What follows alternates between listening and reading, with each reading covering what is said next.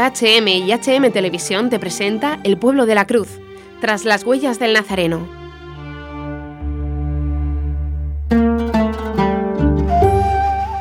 Nos habla Wissam Khalil, católico caldeo de Irak, testigo presencial de la persecución a los cristianos en Mosul por parte del Estado Islámico.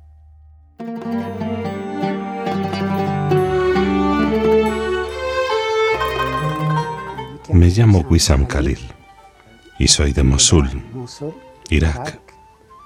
Soy católico de la Iglesia Caldea. Llevo ya muchos años en Italia. Vine aquí para estudiar catequesis misionera, pero luego no he tenido la oportunidad o la posibilidad de volver a Irak. Entonces, me he quedado aquí Desgraciadamente, esta posibilidad ha sido negada también a mis padres y a mis parientes que estaban en Mosul y han sido expulsados. Ahora eh, viven en Francia. Trabajo como periodista y vivo con mi familia, mi mujer y mi hijo, a las afueras de Roma.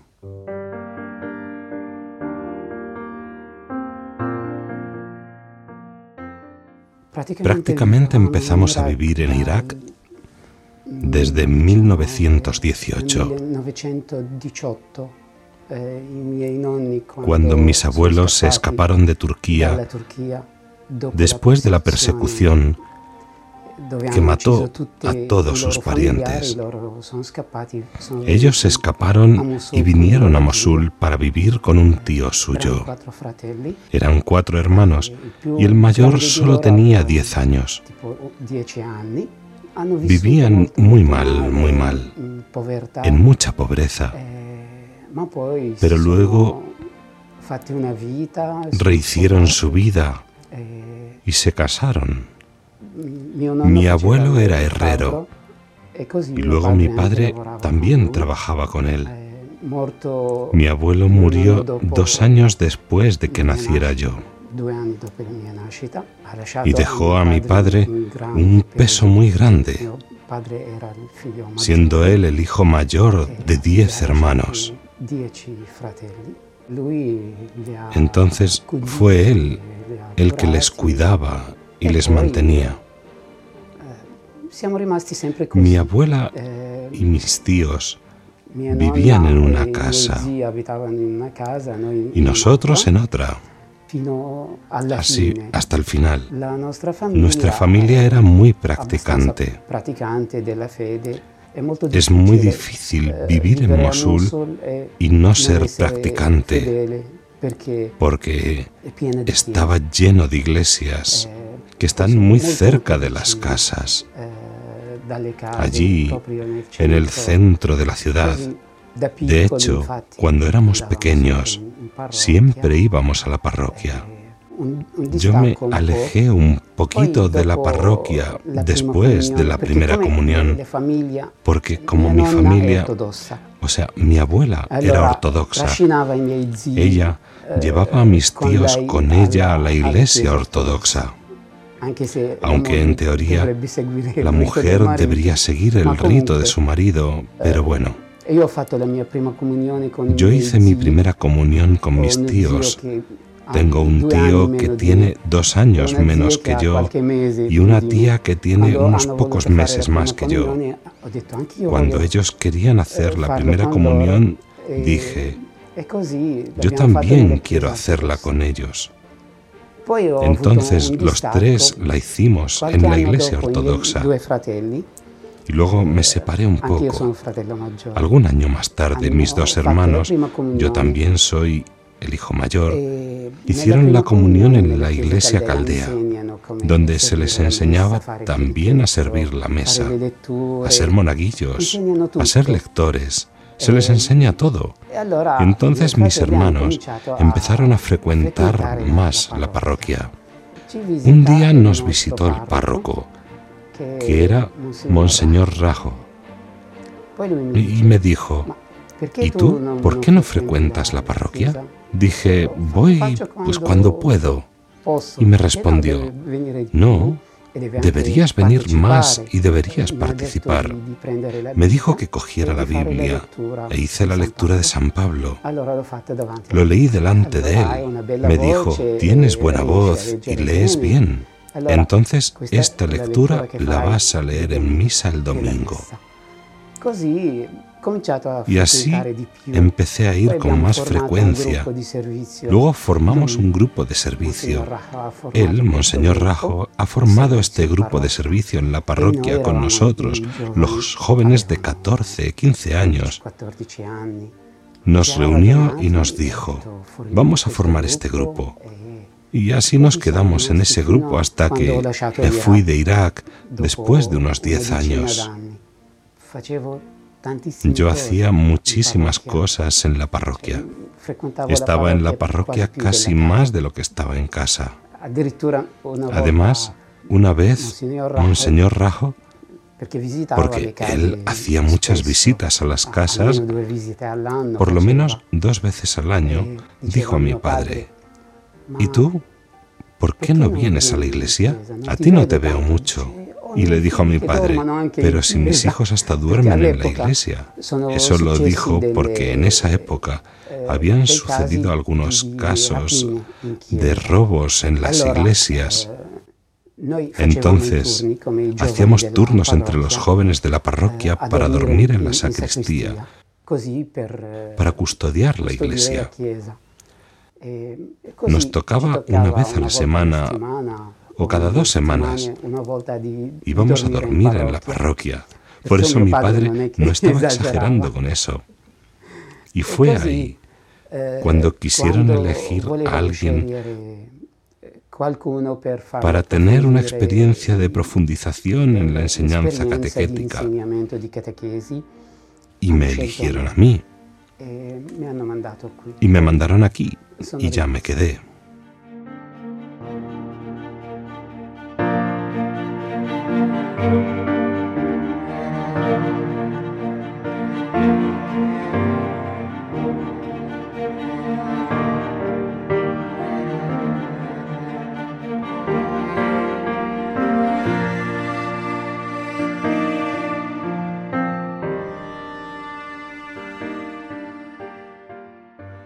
El ambiente en Mosul.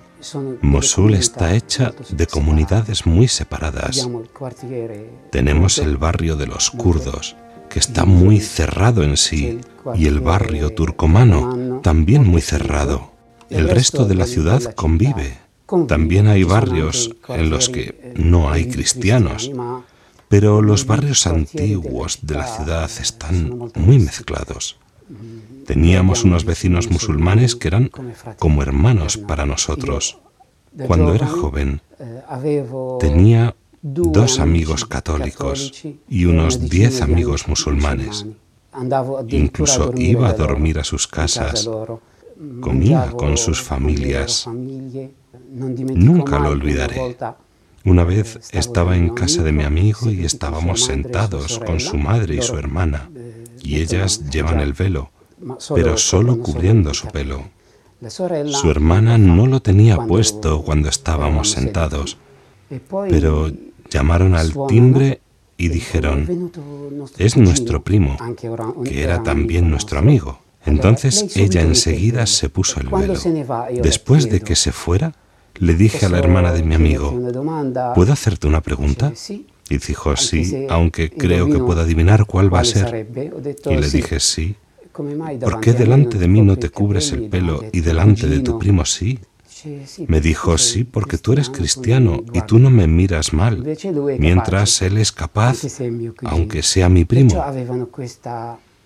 Entonces tenían esta que los musulmanes que vivían en barrios cristianos con cristianos tienen otra visión muy diferente. Los otros, digamos, un poco más lejos del centro, tienen una visión más fanática.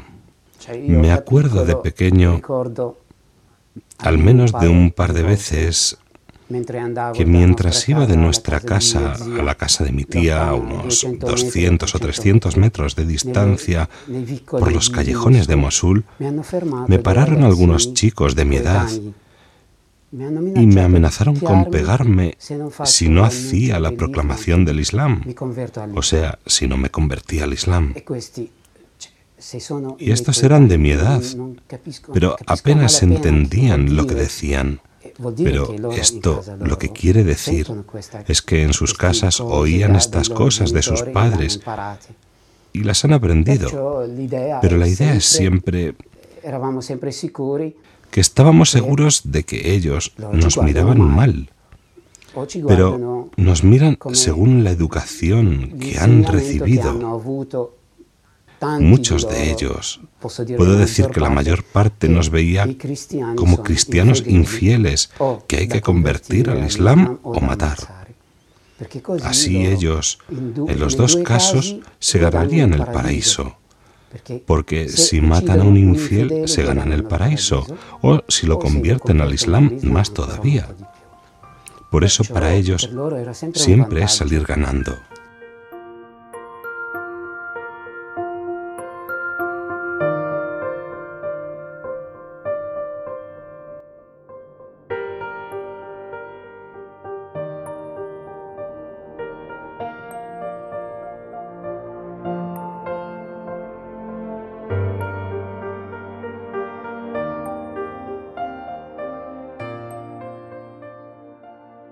Fue cuando se derrocó a Saddam Hussein que todo saltó por los aires y vinieron estos del Estado Islámico con amenazas, con la fuerza, por convicción, toda la gente, por miedo, todo el mundo, todo el mundo les siguió. Entonces cuando ellos dijeron, cristianos, fuera, fuera, los demás no podían decir nada. He oído también de mucha gente que ha vivido muy, muy mal durante el régimen del Estado Islámico y son musulmanes. El vecino de casa de mis suegros decía, el error más grande ha sido no salir de aquí cuando se fueron los cristianos. Por eso los cristianos también intuían que se había llegado a un punto extremo, pero el problema es que no querían creerlo. y por eso se quedaban allí. Yo con mi familia, en cuanto anunciaron porque se convocó una reunión con los líderes religiosos de los cristianos para establecer las cosas del Estado Islámico cuando invadieron Mosul. Los obispos de la iglesia siro-antioquena caldea y ortodoxa no querían ir porque tenían miedo de que les hubieran matado en esa reunión, porque son capaces. Ellos se ofendieron y anunciaron, los cristianos no han venido a la reunión, entonces no son parte de la comunidad, no son aceptados, se tienen que ir. Mis padres y mis hermanos salieron para el Kurdistán. Luego oyeron que los del Estado Islámico dijeron, los cristianos pueden volver sin miedo, no tenemos ningún problema con ellos. De hecho, mis dos hermanos volvieron solos a casa. Después de dos días, cambiaron de idea. O salían, o les mataban, o pusieron esas tres condiciones famosas. O se convierten al Islam, o mueren o dejan todos sus bienes y salen de la ciudad. Entonces se fueron. Y así han perdido todo.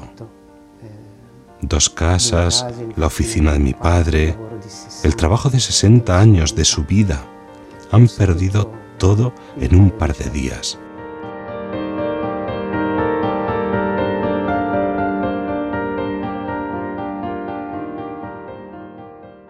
Has escuchado Tras las huellas del Nazareno